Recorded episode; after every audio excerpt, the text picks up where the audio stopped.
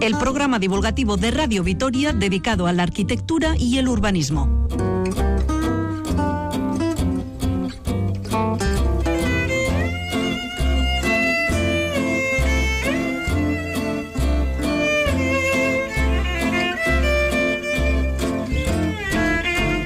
Ha nacido un nuevo paseo al norte de la ciudad, una ruta lineal que inmediatamente ha sido tomada por cientos de personas para hacer ejercicio o simplemente para dar una buena caminata a la orilla del río. Une Gamarra con Avechuco y su finalidad es proteger la zona de las inundaciones. Lo del paseo secundario, pero se ha convertido en un gran éxito. Será nuestro tema principal.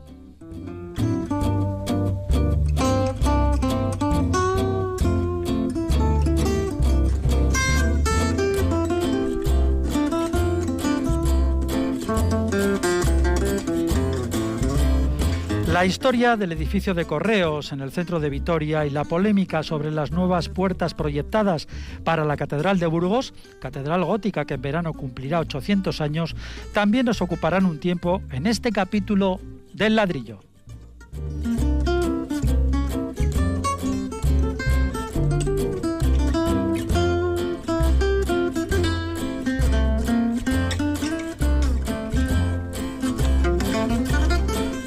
Si ustedes quieren proponer o preguntar, tienen el correo el ladrillo el WhatsApp 656 787 180 y el contestador 945 01 25 50. Como siempre, nos acompañan los arquitectos y urbanistas de cabecera de este programa. Con él, cuando nació el programa, ellos ya estuvieron con nosotros y así han seguido. Pablo Carretón, bienvenido. Buenas tardes a todos. Y Fernando Bajo, un saludo. Muy buenas. Bueno, tendremos que decir que Pablo Carretón ya está mucho mejor.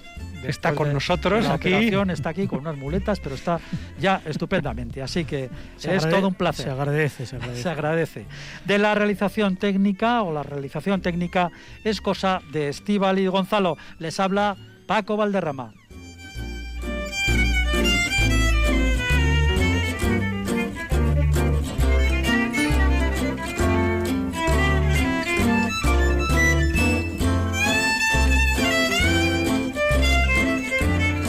El palaciego y céntrico edificio de correos de postas lleva más de un año cerrado al público por unas obras importantes. Refuerzo estructural, restauración de la fachada, del tejado, también elementos ornamentales, accesibilidad, mejoras funcionales, unos trabajos por casi 3 millones de euros. Se trata de un edificio entrañable para la ciudad, reconocible con sus torreones y que todos utilizamos en mayor o menor medida es de estilo regionalista o neovasco. Pero vamos a conocer más sobre este inmueble que fue terminado, su construcción fue terminada en 1928, hace casi casi un siglo. Empezamos con el edificio Fernando, ¿qué puedes comentarnos? Bueno, que la verdad es un edificio que arquitectónicamente tiene la característica de, adscribirse a un estilo muy, muy claro que estaba muy de moda en aquellos tiempos. El neoregionalismo era, por así decirlo, la, arquitectura del momento, ¿no? la arquitectura que a nivel estatal era la que más se llevaba. Y en este caso, evidentemente, estando en Euskadi, pues tenía esas trazas un tanto eh, asimilables a lo que podríamos eh, destacar la arquitectura tradicional. ¿no? Si bien yo creo que es muy ecléctico también, y eso debiéramos defenderlo como que hay varios estilos que subyacen detrás de él. ¿no? Lo cierto es que se ha convertido en uno de los, bueno, de los iconos, vamos a decir, del centro de la ciudad. Y, yo creo que todos lo hemos hecho un poco de menos, ¿no? Con, estas cuestiones de que al final siempre, por una o por otra razón, hay que, hay que acceder a las oficinas de correos y esta, que es la céntrica, pues era la de referencia, ¿no? No sé muy bien cómo se habrán realizado las obras de accesibilidad, porque era un edificio muy difícil de accesibilidad, con esas dos escaleras que tenía simétricas tan, tan estrechas y tan incómodas y por lo que sé eh, me parece que se solucionaba a través de los del pórtico en donde estaban los antiguos buzones, los leones aquellos famosos donde siempre metíamos la mano de pequeños, ¿no? A ver qué pasaba. Y, bueno, pues veremos un poco a ver cómo, cómo se ha solucionado esos problemas. Pablo. Sí, esta intervención tiene varios aspectos, ¿no? En primer lugar, yo creo que es el mérito de intervenir en un edificio céntrico con una carga arquitectónica en la ciudad importante y que no ha sido como otras eh, administraciones, otros eh, clientes que se han ido a las afueras, han cogido sus bártulos y se han marchado, ¿no? Ha apostado por el centro, ha apostado por la centralidad del edificio. Ese Fíjese, teníamos ese, ese esa observación que hace usted totalmente subrayada aquí. Menos mal que no era abandonado el centro también Correos. Exacto, ese, ese, en primer lugar ese mérito, ¿no? Ese mérito, además de, intervenir en ese edificio, lo que ha comentado Fernando, un poco tan emblemático, tan potente en la ciudad, y eh, llegan a, modernizarlo con nuevas tecnologías, nuevos accesos, accesibilidad. Creo que el patio de, operaciones va a ser más amplio, etcétera. La verdad es que eh, es, eh, es una buena noticia para la ciudad.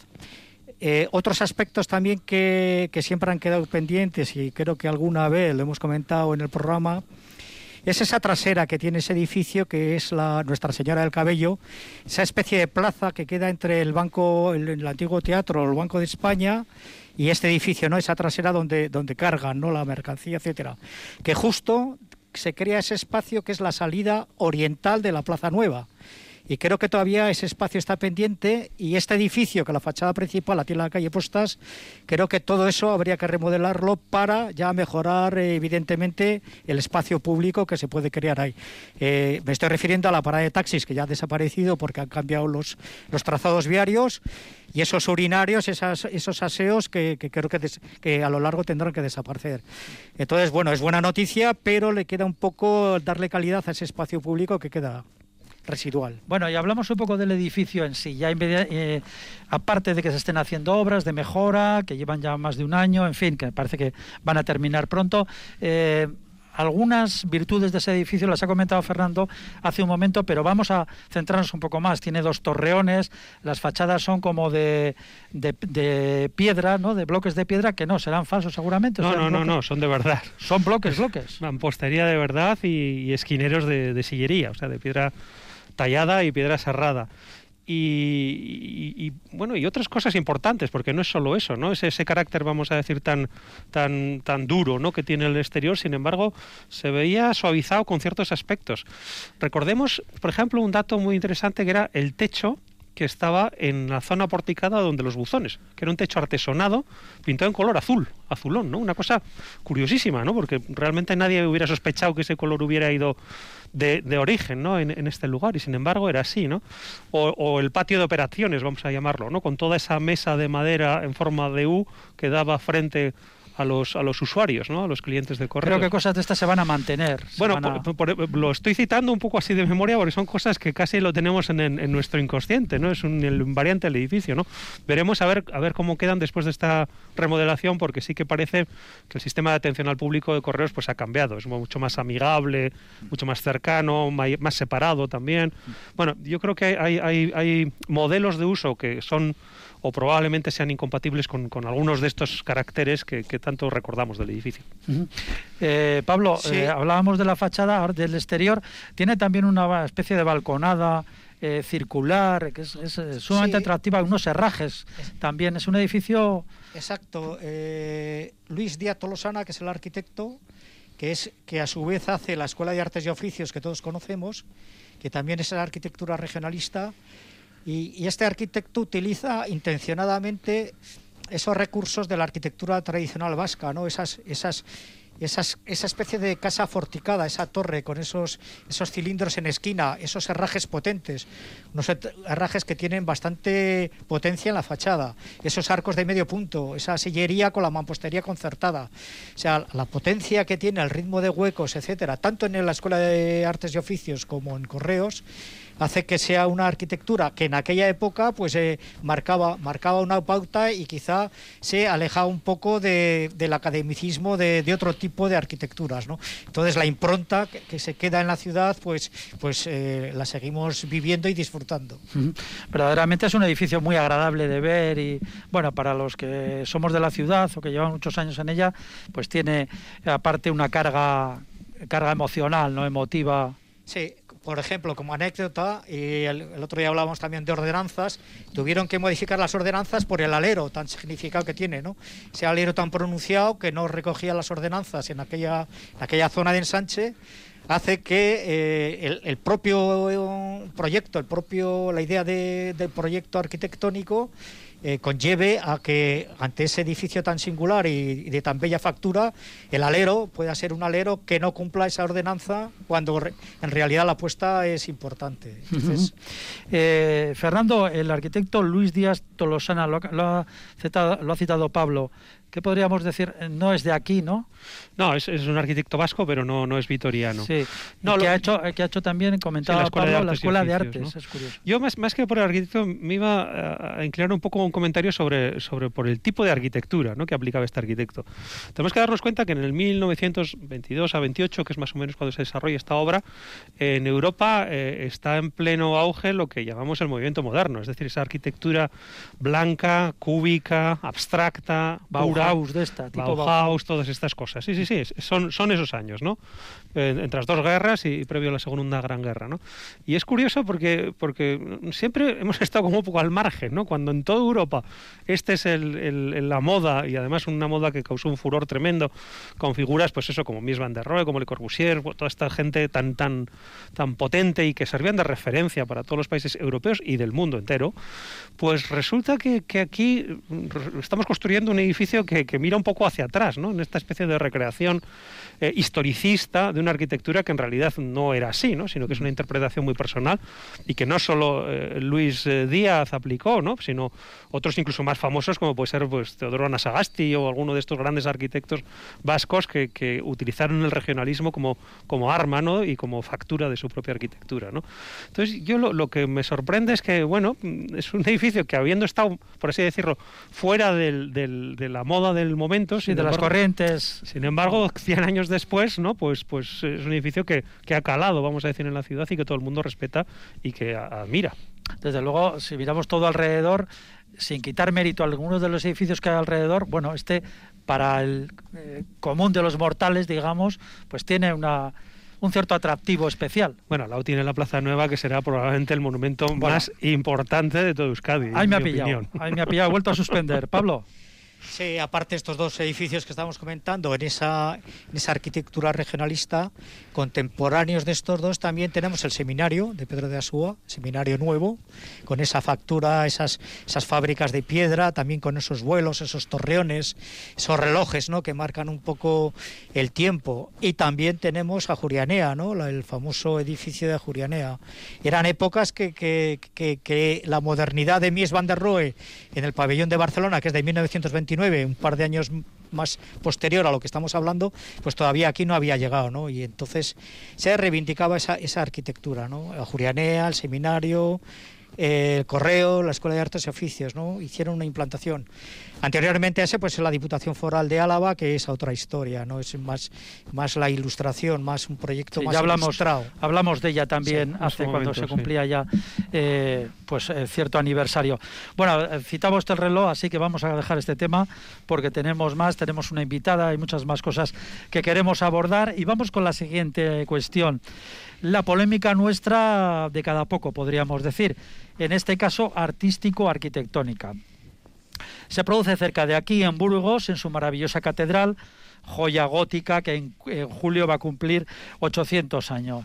El motivo de toda esta polémica tres grandes portones de acceso de esa catedral. La catedral tiene tres principales de gruesa madera de olmo, de estilo neoclásico, con aldabones que supera pues prácticamente los dos siglos, tiene más de dos siglos esas puertas. Bien, ¿y cuál es la polémica? Pues resulta que el arzobispo de Burgos, con aquello de los 800 años, quiere cambiar las puertas y ha encargado al famoso pintor y escultor Antonio López tres nuevos portones de bronce, con tres rostros y las figuras en gran tamaño en el portón de Dios, la Virgen y Jesucristo, en grandes relieves en el, eh, en el, en el metal, en el bronce un encargo por un millón doscientos mil euros aproximadamente. Pero el proyecto no gusta a todos. Se ha recogido por ahora 30.000 firmas para que permanezcan las viejas puertas de madera. El asunto en principio pues ha mosqueado a la UNESCO, que tiene catalogada la Catedral de Burgos como Patrimonio de la Humanidad. Eh, ¿Qué piensan ustedes como arquitectos? Puertas sí, puertas no, puertas nuevas, dejamos las viejas. yo lo que pienso es que es muy difícil. Mójense que Burgos está lejos. Es muy difícil meterle mano a un edificio que es patrimonio de la humanidad y que tiene pues la valía de la Catedral de Burgos, ¿no? Probablemente una de las catedrales más interesantes de toda Europa góticas, ¿no? Entonces, claro, eh, cualquier intervención ahí no, no puede estar exenta de polémica, ¿no? Partiendo de esa base, ¿no? A partir de ahí, ¿no? Eh, sustituir unas puertas que ya existen y que realmente tampoco tienen ningún, vamos a decir, defecto especial, pues no deja de ser una actuación casi de voluntad expresa, en este caso, pues no sé si es del, arzobispado o por lo menos de los administradores de lo que son la, actual iglesia. ¿no? En su favor hay que decir que eh, las puertas de estos grandes edificios normalmente han sido siempre de bronce, o sea, muchas veces originalmente, o, por lo menos cuando se iban a sustituir, se organizaban concursos precisamente entre eh, escultores y artistas para diseñar las puertas de bronce de estos grandes edificios. ¿no? Después, si quieres, nos extendemos y citamos algún ejemplo curioso que tiene alguna analogía. Pero eh, en este caso, pues la verdad, no sé si realmente es tan necesario sustituir esas puertas, porque eh, también tenemos que tener una cuestión clara. No son las que normalmente se abren. Es decir, estas puertas dan a la Plaza de Santa María, que es la zona sur fachada principal de la catedral, pero cuando normalmente vamos a la catedral no se suele entrar por esas puertas. Sí, como pasa aquí, por ejemplo, la catedral nueva. Por eso, por, eso. O sea, no, son puertas que estén todo el día abriéndose y cerrándose, sino que son puertas, vamos a decir, mucho más ceremoniales. ¿no? Eh, en ese caso, pues, pues es una cuestión un poco al margen de lo que, que sería el uso. ¿no? En cuanto a la elección de los temas y, del artista, bueno, ahí sí que puede haber una cierta controversia, ¿no? ¿Hasta qué punto introducir unas puertas de autor eh, en este caso de un autor contemporáneo, puede ser una decisión acertada o no respecto de una arquitectura tan específica como es la arquitectura gótica. Es, cierto que es muy difícil eh, conllevarse bien con una arquitectura tan historiada y tan, y tan, bueno, tan rica en detalles. ¿no? Y en este caso pues son unos grandes caras, vamos a decir, en, realidad no creo que nadie sepa qué cara tenía ni la Virgen, ni Jesucristo, ni nadie. Es decir, son unas caras inventadas. Hay, hay, algunos que dicen que es la propia cara de Antonio López. Eh, exacto, las malas lenguas dicen que, que son él y su mujer, o algo así. ¿no? Pero bueno, yo no sé hasta qué punto, creo que probablemente sea el, dato más, mm, más chirriante de todo esto. ¿no? Es decir, hasta qué punto tienen que ser estas representaciones absolutamente figurativas las que deben ir dentro de la arquitectura gótica. Pablo. Bueno, bien, eh, yo creo que es un tema, un tema bonito y apasionante, ¿no? La intervención en el patrimonio arquitectónico. Yo, en principio, lo quería eh, enmarcar en el contexto que es, ¿no? Estamos hablando de un aniversario, pero no es un aniversario cualquiera. Son 800 años de aniversarios de la primera piedra de la Catedral Gótica de Burgos. Han pasado 800 años. Eh, ¿Qué quieren celebrar ese acontecimiento, que puede ser con unas actuaciones efímeras, como puede ser una, una sinfonía, un grupo de coros, o permanecer en el tiempo este, este aniversario que se perpetúe en el tiempo. ¿no?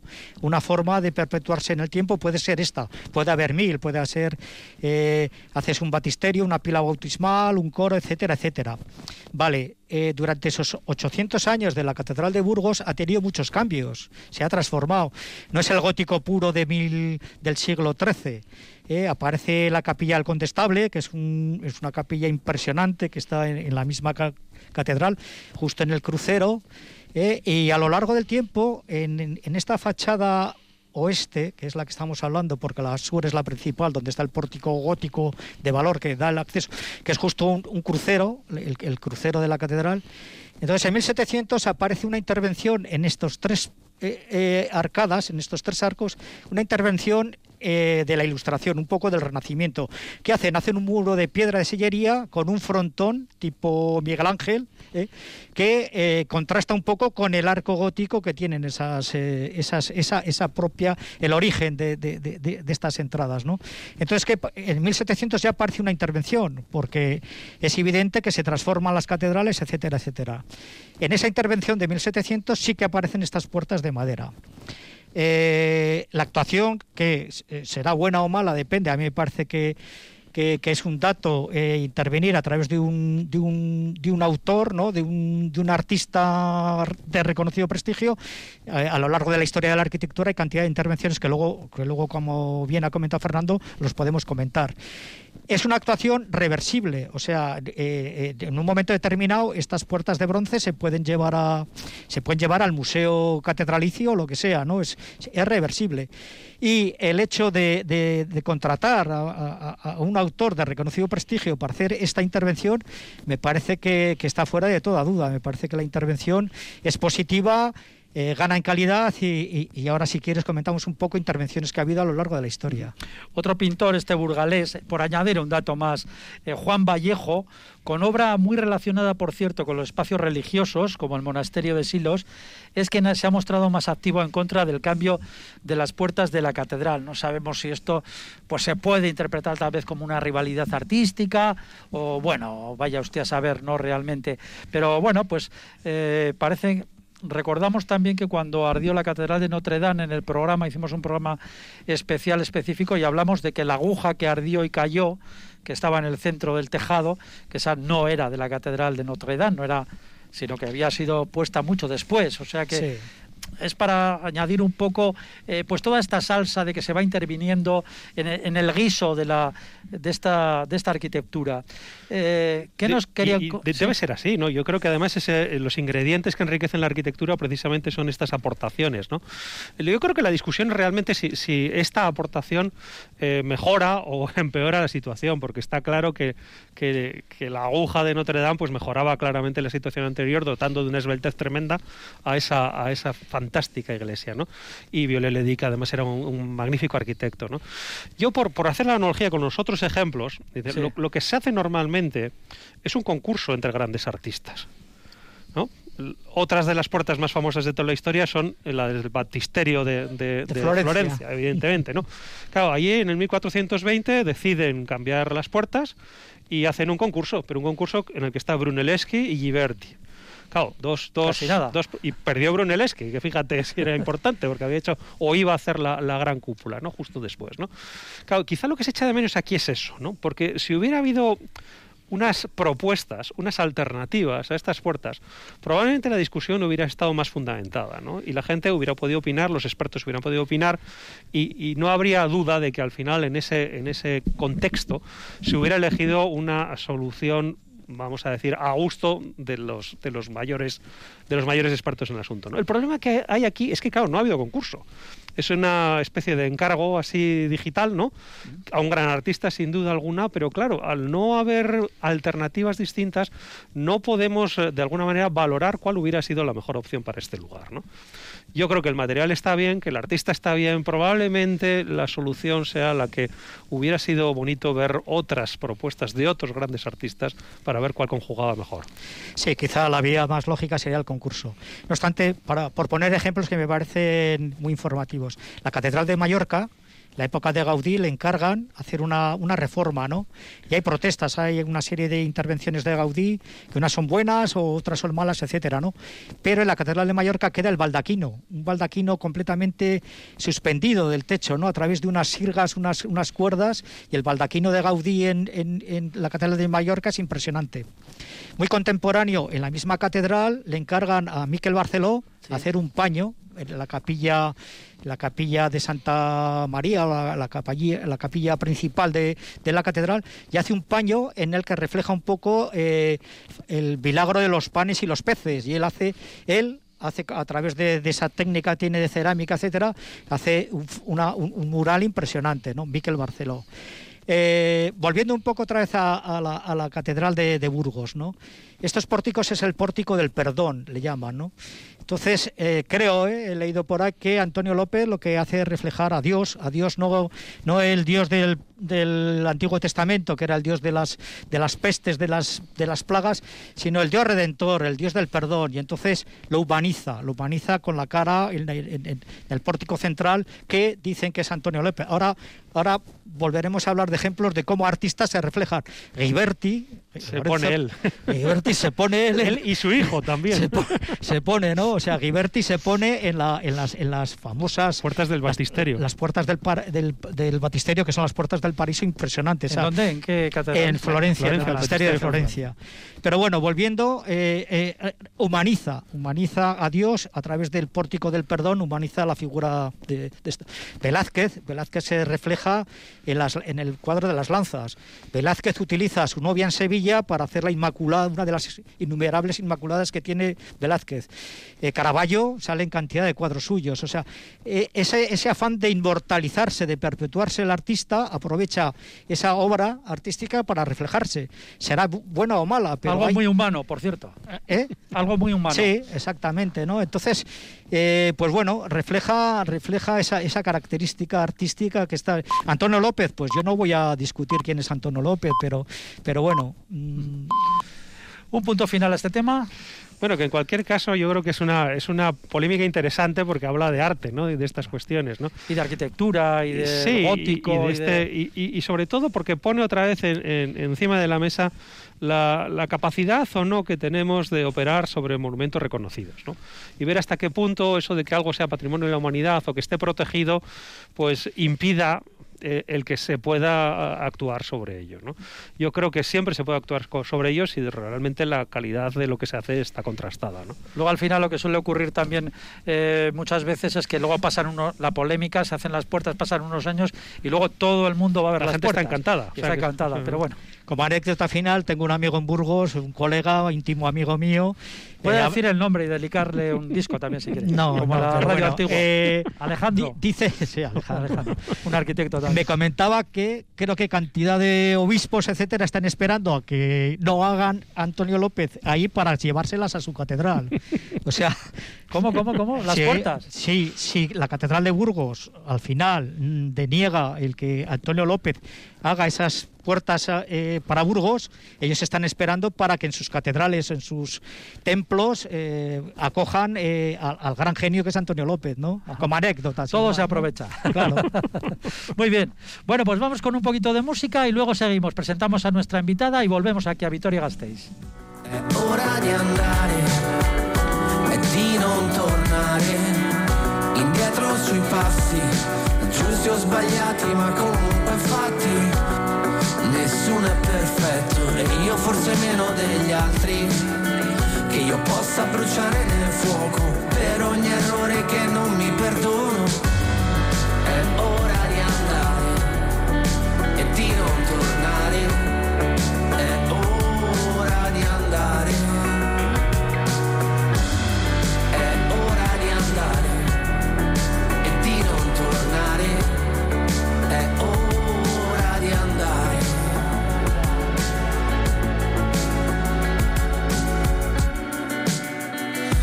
Vangelo apocrifo, vago un'altra volta in mezzo a questa bolgia, sopra questo Golgota, faccio più incubi che sogni e tutti i giorni, ad occhi aperti, sì anche a mezzogiorno, pure con il sole attorno, picchia forte, vado e non ritorno, condannata a morte, tengo tra le mani pagine di questa Bibbia, immagine di un demone prima della sconfitta, tentami tre volte, fallo come il diavolo, vago tra i deserti, mari che non si aprono, cado giù nel baratro, ma è tutto scritto, non so sono io l'eletto, io sono lo sconfitto.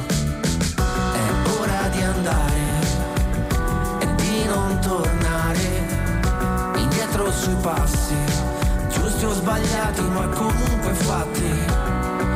Nessuno è perfetto e io ancora meno degli altri. Che io possa bruciare nel fuoco per ogni errore che non mi perdono. È ora di andare e di non tornare indietro sui passi, giusti o sbagliati, ma comunque fatti. Nessuno è perfetto e io ancora meno degli altri. Che io possa bruciare nel fuoco per ogni errore che non mi perdono, perdono, perdono. È ora di andare e di non tornare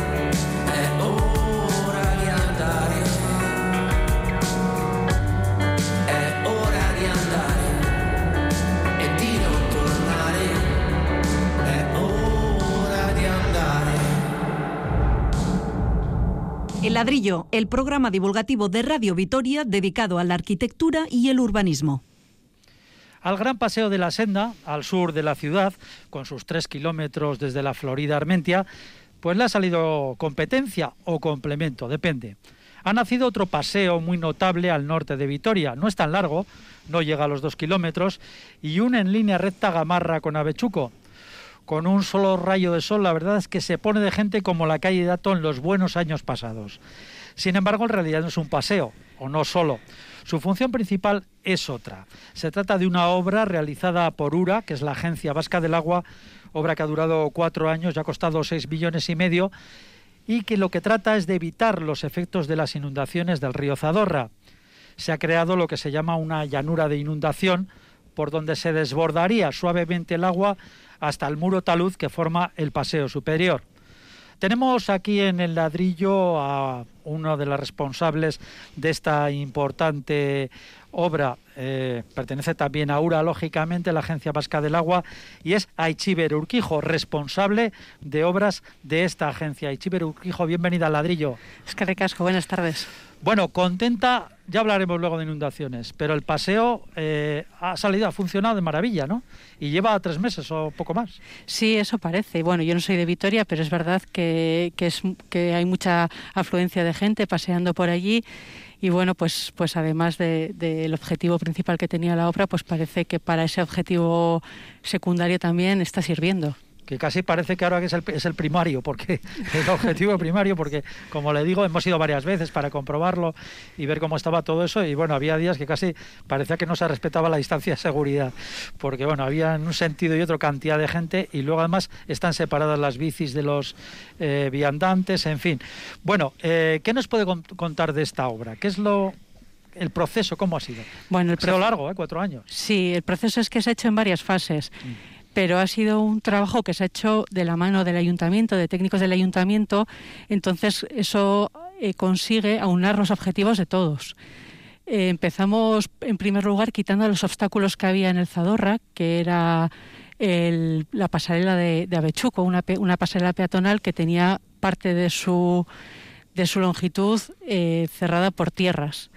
Para poder abrir esas tierras, hacerle un segundo ojo a, a esa pasarela, había que hacer un bypass al abastecimiento a Vitoria, que pasa, que pasa por ese por ese puente. Entonces, como había que cortarlo temporalmente y además es una forma de, que tengan un, un, abastecimiento de emergencia, el hacer ese bypass por debajo del río, se hizo el bypass por debajo del río.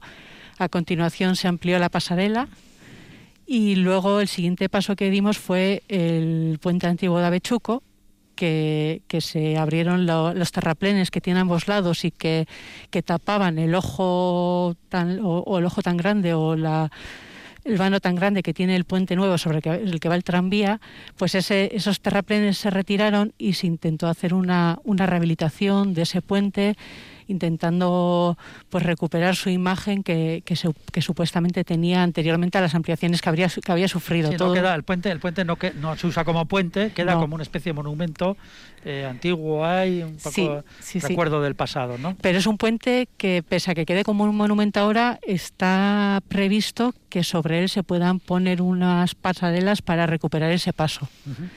no era objeto de la obra. El objeto de la obra que hicimos desde URA fue eh, abrir esos ojos para que no fuera un obstáculo al agua, pero se puede recuperar el paso y ese, eso también se tuvo en cuenta al rehabilitarlo. Y bueno, pues una vez hecho eso, pues ya se fue con la obra más grande, la principal, que es, que es aumentar la capacidad del cauce y evitar que una avenida de periodo de retorno de 500 años, una avenida de 400 metros cúbicos por segundo, desborde, inunde el polígono de Gamarra como actualmente hasta la fecha hacía. Eh, esto ya está terminado, esta, esta fase, esta fase. Sí. Porque luego queda la otra, la que está eh, por el portal de Foronda y esa, que parece que esa es más complicada. Pero ahora mismo, si se desborda el Zadorra, eh, allí ya no ese problema ya no se daría ahí. No, es, tal y como hemos hecho la obra, además de hacer ese brazo, ese canal de, de aguas altas, por donde va a pasar el agua cuando suba, se ha hecho una especie de terraplén que lo que hace es retener el agua cuando sube mucho. Entonces no se desbordaría hacia el polígono industrial. Y además esa, esa mota, ese, ese, esa montaña de tierra que hemos hecho, que se revegetará, pues también sirve de pantalla acústica para el paseo peatonal y, el, ese carácter de ocio que tiene también ese ámbito ahora. Hablaba de que se va a, a realborlar toda esta zona, porque hay un poco de carnicería de árboles ya ha habido. Han caído casi 500, o sea que sí, la motosierra... A ver, 500 eh, había que hacer espacio al agua. De todas formas, eran había mucho chopo, chopo que, que en este caso no, no era chopo propio de, de ribera y además había muchos árboles, muchos chopos que estaban ya en mal estado lo que se ha procurado es mantener lo que mejor estaba, retirar árboles y, a cambio pues hecho una plantación de alrededor de 800 nuevos, nuevos árboles. Que Chiver, buenas, gracias por venir y esas cosas. Eh, bien, me parece una, intervención fantástica, etcétera.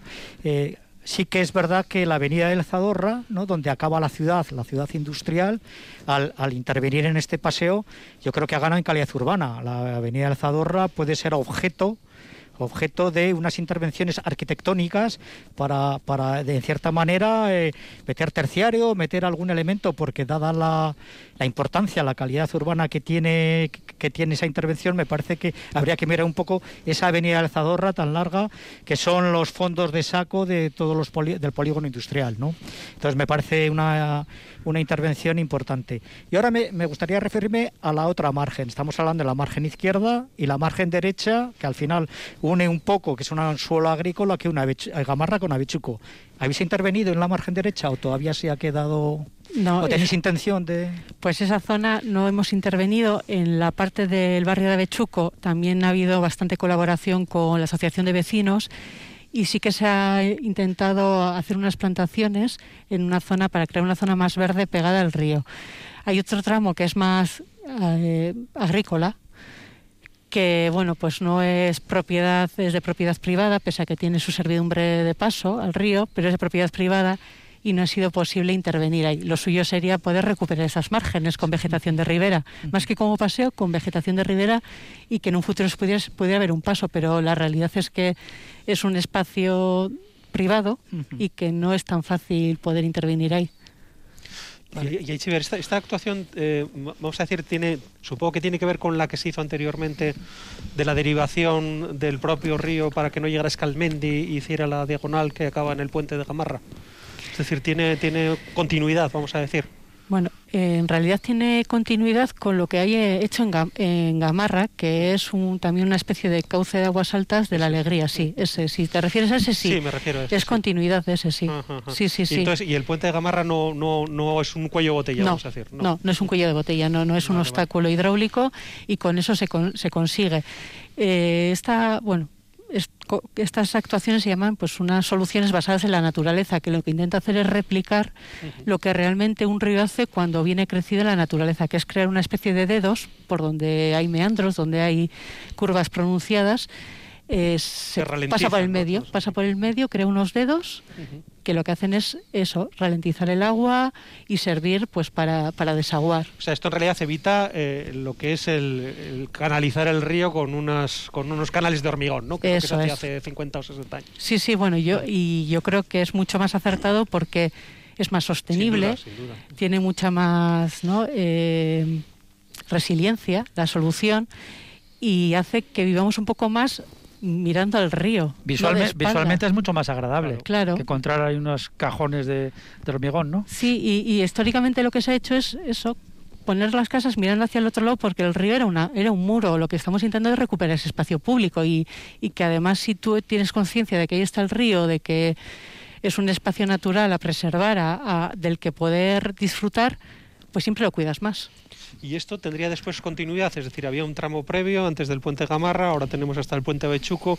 ¿Esto tiene posibilidad de continuarse más allá del puente de Bechuco, aguas abajo y seguir con este proceso? Sí, bueno, pues nuestro plan de gestión de riesgo de inundación, que es el que recoge este tipo de actuaciones y las que son necesarias para evitar los riesgos en Vitoria, recoge otras, tres, otras dos fases. La fase 3, que es entre el puente de Avechuco y Yurre, que bueno, ahí se hizo la entrada a Vitoria y se cortó el meandro, se acortó el meandro y bueno, es una zona que en avenida, yo creo que la última vez, si no recuerdo mal, fue en 2003, que se inundó todo y no se podía entrar a Vitoria. y luego posteriormente entre, entre el puente de Gobeo y la depuradora de Crispijana también se prevé otra actuación y la idea es utilizar las mismas técnicas, hacer una cosa similar. Sí. Sí, eh... qué bien, qué paso, ¿no? Que, un paseo precioso va a ser eso, ¿no? La zona norte. tener, si ya como paseo, que, es lo que nos, nos ha llevado un poco a, la curiosidad, ¿no? Por este, pues puede ser fantástico, sí. Eh, a mí me gustaría hablar un poco eh, del sentido lúdico del río, ¿no? O sea, hemos hablado del paseo, etcétera. Paco se acordará que es de mi época eh, Gamarra, eran las playas de eran las playas de Gamarra, ¿no? Íbamos los vitorianos, íbamos con el con el tren Vasco Navarro, íbamos a Escalmendi, íbamos a la playa de Gamarra, que consistía no estaban las piscinas, ¿no? Pero era el río que tenía una pequeña presa y es que había canoas y había pedaleras y entonces ya había un borde, un borde de hormigón y ahí nos bañábamos en el río. Era como una especie de piscina que se hacía. Creo que tú te acuerdas de las canoas y de las pedaleras. he cazado ranas y hemos puesto botellas con el culo roto para que entren los, los pececitos y luego hacer tortillas, las loinas. en fin, esto ya son cosas. E-, ese sentido lúdico del río, ese sentido eh, se podría recuperar. Eh, eh, en cierta manera, ¿no? Porque está en el recordatorio histórico de la ciudad, ¿no? Que íbamos, íbamos y eh, hay otro, por ejemplo, en Maestu, ¿no? Las piscinas de Maestu tienen ahí las pedaleras en el río Berrón, eh, Es, es, el recuperar como, como imagen lúdica el propio río, ¿no? El cauce. Si pues hay una pequeña presa o lo que sea, me parece que podría ser un divertimento. yo creo que lo que decía Pablo, todo esto también favorece eh, la propia vida natural, ¿no? La... Sí, claro. Eh, lo que tratamos es intentar de recuperar también esas plantaciones de ribera, esas márgenes, para que sea un, un hábitat en el que puedan empezar a habitar otra vez las especies que habitaban, ¿no? Entonces sí que sí queda, ¿no? Sí queda unos primeros pasos para ir recuperando todo eso. Una curiosidad, eh, nada, totalmente anecdótica, pero las grandes piedras estas claras de colores que hay, vamos, de color claro, de color, eh, ¿para qué son? cantidad de piedra eh, que hay en la ribera que se, se, han colocado allí? Bueno, sí que se ha colocado alguna parte de, de escollera para evitar que, que en esas entradas de agua eh, la velocidad que pueda tener o los remolinos que se creen no, no lo erosionen y se vaya cayendo. Y hay zonas donde el tal, al principio, a la entrada de, esa, de esa vaguada, en la margen izquierda sí que es un poco más pronunciado el talud, es mucho más vertical. Entonces, con, con la erosión del agua, si, si, no tenemos la precaución de poner algo que lo sostenga, puede caerse y, provocar problemas. Si tuviéramos mucho más espacio, pues lo hubiéramos dejado más tendido y, sin esas piedras, sí. ¿Cómo, está de salud el, río? ¿Perdona? De salud, la salud del, del Zadorra. Bueno, pues siempre es mejorable. Todo es mejorable. Pero, pero vamos a decir, ¿se podrían otra vez estos señores bañar allí tranquilamente? Pues yo, con cazar, yo, con cazar, ranas me vale. Yo esos Está prohibido. Yo esos datos Todos esos datos ahora mismo no tengo eh, en la cabeza, pero sé que bueno, pues que se está mejorando, que todavía hay vertidos que pues en épocas de estiaje pues son preocupantes, pero bueno, que, que, está mejor seguro, sí. Y el tramo bajo la autovía de Portal de Foronda, ese tramo en qué fase está o cómo... Pues mira, es Porque es una zona complicada, ¿no? Sí, sí es complicado porque al final eh, es un paso de una carretera con mucho tráfico que habría que cortar para hacerlo o habría que pensar cómo hacerlo. Y es un tema que ya depende del ayuntamiento, de diputación, por el alcance que tiene y por, por la afección que puede tener a la carretera. Pues está, están trabajando con ello. De momento no sé decirte en qué ¿En qué, horizonte, en qué momento se podrá abordar, pero que pues hay unos esbozos de lo que se puede hacer, sí. Lo que sí que insistimos es que en que esta fase que se ha construido, que se ha hecho, que se ha terminado, esa es totalmente operativa. Sí, sí, sí, sí. Mejorará, puede que mejore algo con las siguientes bases, mejorará, pero, pero ahora mismo sí protege de forma importante el polígono de Gamarra. Fernando. Eh, eh, al, mismo tiempo que, bueno, que se han hecho estas obras, ¿no? Se, han replantado estas especies de bosque de ribera. ¿no? Entonces, la idea al final es crear eso, una especie de bosque galería o, algo más abierto y más lúdico en este caso. Bueno, nuestro, nuestro objetivo desde URA es conseguir esos bosques. para que sean corredores, ¿no? Verdes, fluviales y para para las especies. Y es verdad que más retirado es donde pues no se pone tanto árbol, ¿no? en esos caminos. Pero lo que está más pegado al río, lo ideal es que Es que tengas se unos bosques. sí. vegetación, ¿no? Sí, sí, y que sea para lo que es. Aunque, bueno, pues siempre se puede aprovechar y siempre hay pescadores que pueden acceder y cosas así, que sé que en esa zona hay una senda de pescadores. Se podría acceder, pero no facilitar de manera que, que pongas poca vegetación para facilitar el paso. Vale, vale. Sí, Aichiver, eh, ¿por qué está separado, que mm, me parece fantástico el que esté separada una cosa de otra, ¿por qué está separada el carril bici está arriba, eh, el paso de peatones y de paseantes más abajo? Suponemos que para que el, el agua vaya por escalas o, o porque Bueno. había que salvar un talud, una... Sí, hay que, hay que salvar el talbuz y porque, bueno, pues desde el ayuntamiento, que es con quien hemos trabajado para desarrollar este proyecto, han pensado que, que el peatón fuera por dentro con más tranquilidad, quitándose el ruido del tráfico y que, bueno, igual las bicicletas que pueden ir con más velocidad y tal, pues pueda, vayan por otro lado. Pero bueno, es una cosa que casi va desde el desde la parte de urbanismo de- del ayuntamiento más que desde URA que realmente pues el urbanismo nos importa desde el punto de vista de coordinarnos pero no es no, no ponemos nosotros condicionantes Pero bueno, la idea, sea que de quien sea, ha sido Sí, sí, el sí. ayuntamiento, pues también aplaudimos la idea, por No, supuesto. Y es verdad que el, el trabajo que hacemos de, coordinación, de trabajo conjunto con los ayuntamientos es muy importante y eso da lugar a que las cosas pues se vean de forma más amable por todos y sean más fáciles de, llevar a cabo. Sí, al principio hemos hablado del puente antiguo eh, y ha señalado usted que están pensando con unas pasarelas el darle una utilidad eh, como, como puente, lógicamente. ¿Esto para cuándo sería? O Eso ya depende del ayuntamiento. Eso no depende. creo que no es un? Eso no es, no es de EURA. eso no, no. Eso ya depende. Creo que no es una cosa prioritaria porque Sí. ahora existen caminos de paso, pero bueno, lo suyo y lo que nos transmitían desde patrimonio es que un puente no solo es algo que existe ahí, es una cosa funcional. Entonces no se puede perder la funcionalidad de esas estructuras que hay sobre el río. Ujú. Y el movimiento de tierras ha sido potente, ¿no? Sí. Hablaban de 9.000 camiones, Sí, uno sí. detrás de otro. 90.000 metros cúbicos, sí, sí, sí, ha sido muy importante. Y la mayor parte han ido a ese, esa mota que hemos hecho en la margen izquierda y una pequeña parte ha ido fuera y otra pequeña parte pues a, a unas actuaciones que nos han pedido los vecinos de huertas y demás que hemos dejado un poco de tierra en la margen derecha de Navechuco.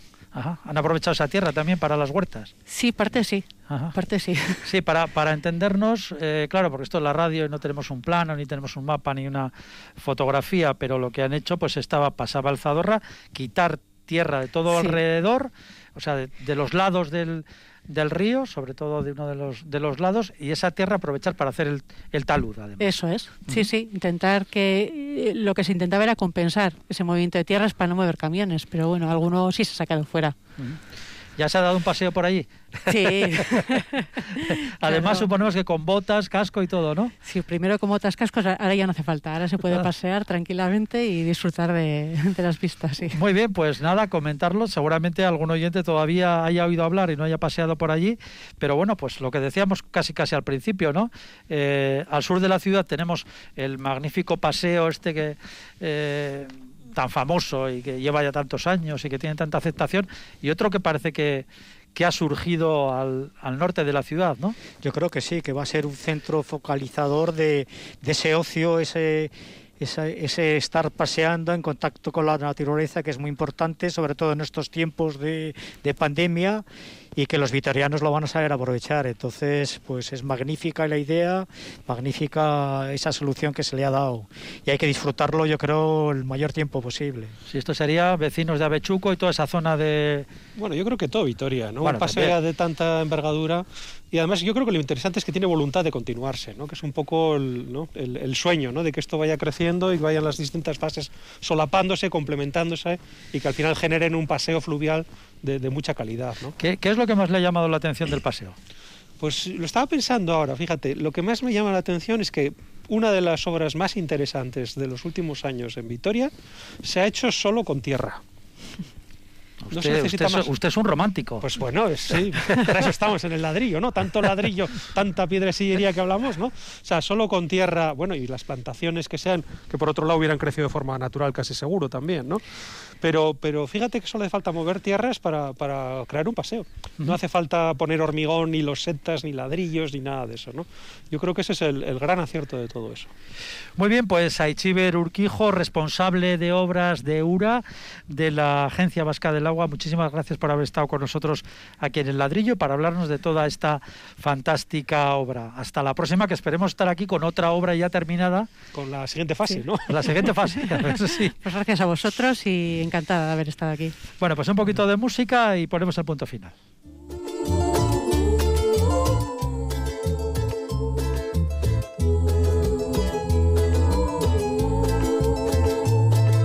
Alors, alors je respire, même si la tête ne peut plus y croire.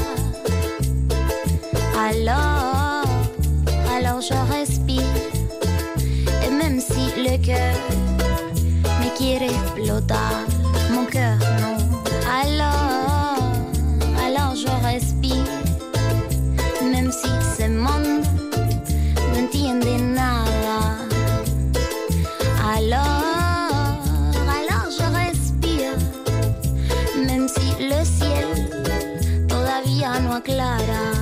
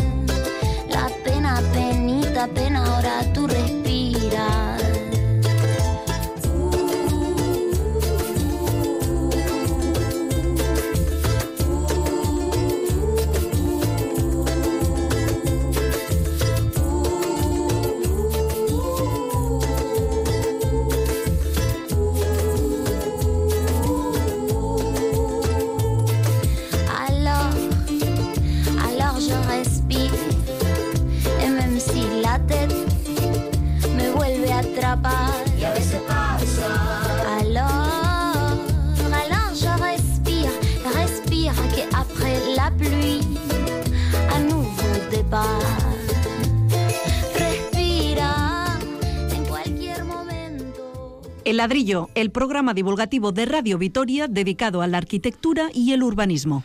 Esto es un ir y volver porque hemos eh, despedido a Ichiber, eh, pero bueno, nos quedaba una cosita en el tintero que queríamos comentar con ella y que todavía nos quedan dos minutos. Aichiber, nos habla más de las graveras, ¿no? De ese plan que se está haciendo. Sí, las graveras de las artes, igual que en el Zadorra hemos trabajado con el ayuntamiento para crear unas balsas para eh, laminar, eh, retener las avenidas del Batán y el Zapardiel, que creo que en Vitoria también se llaman de otra forma esos ríos y siempre se ha llamado así. Y lo que se hace es recuperar esa zona, una zona que está muy degradada, las graveras, recuperar una zona con una balsa que, que cuando estemos en estiaje va, a ser una zona verde de, de ocio y eh, cuando haya avenidas nos van a retener las avenidas, van a evitar que vayan hacia el centro de la ciudad y que entren en el colector de saneamiento llevando a, Crispijana tantas aguas. Entonces tiene también varias funcionalidades y una de ellas es el urbanismo.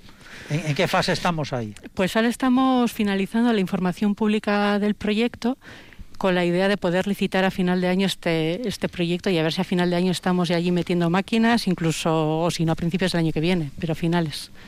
Sí, yo por completar un poco la idea de, volviendo al Zadorra, ¿no? este parque lineal fenomenal, creo que ahora la tarea que puede hacer la ciudad es conectar el centro a través del, del portal de Arriaga, portal de Gamarra, crear una especie de bulevares, ¿no? Uno- unas sendas amables que acerquen, entre comillas, acerquen ese, esa, esa intervención en la naturaleza, esa potenciación de la naturaleza que nos has comentado, a través de unos ejes radiales, intentar, así como el pase de la senda, ¿no? Une el centro a, a las afueras, a las praderas también, en este caso, sí que a través del portal de Arriaga, portal de, de- de Gamarra, se pueda, con unas, con unas actuaciones eh, suaves, intentar disminuir un poco el vehículo y, y acceder tranquilamente a esa, a esa, a esa, a ese gran parque lineal que, que habéis hecho. Lo que pasa es que eso, Fernando, Es más romántico que yo, como eso es más romántico, porque eso implicaría todo ese casi brutalismo industrial que ya está No, decadente. eso- eso Son nada. las calles que tenemos. Oye, por volver con lo de las graveras, ¿eso era el famoso campo de regatas? Porque yo ya parece que, que no soy de esta ciudad. Sí, era Sí, eso. creo que en su día el ayuntamiento Ah, quería vale. aprovecharlo Pero para de- eso, pero desde bueno. No vais a hacer no, campo de de momento, regatas, ¿no? de momento esta O sea, primera fase es otra cosa. sí. Desmentido, vale, lo del campo de regatas. Bien, No bien. te digo que el ayuntamiento no lo vaya a hacerlo más adelante, pero Vale. de momento no. Vale, eso es. Muy bien, pues con, con esta noticia, por decirlo de alguna manera, de que esas intervenciones van a seguir, que tenemos en las graveras de las Arte, ahora sí que despedimos ya a Ichiber Urquijo, responsable de obras mm, de URA, la Agencia Vasca del Agua, y de paso ya nos despedimos todos, porque ha terminado el ladrillo. Fernando Bajo, Pablo Carretón, Gracias. señor. Carretón, que se va usted recuperando de esa operación cada vez más, cada vez mejor. Muchas gracias. Fernando, nos vemos, placer, nos nos vemos escuchamos la próxima viene, sí. semana en el ladrillo. A todos ustedes, muchísimas gracias por escucharnos y sean muy, pero que muy felices. Agur, chao.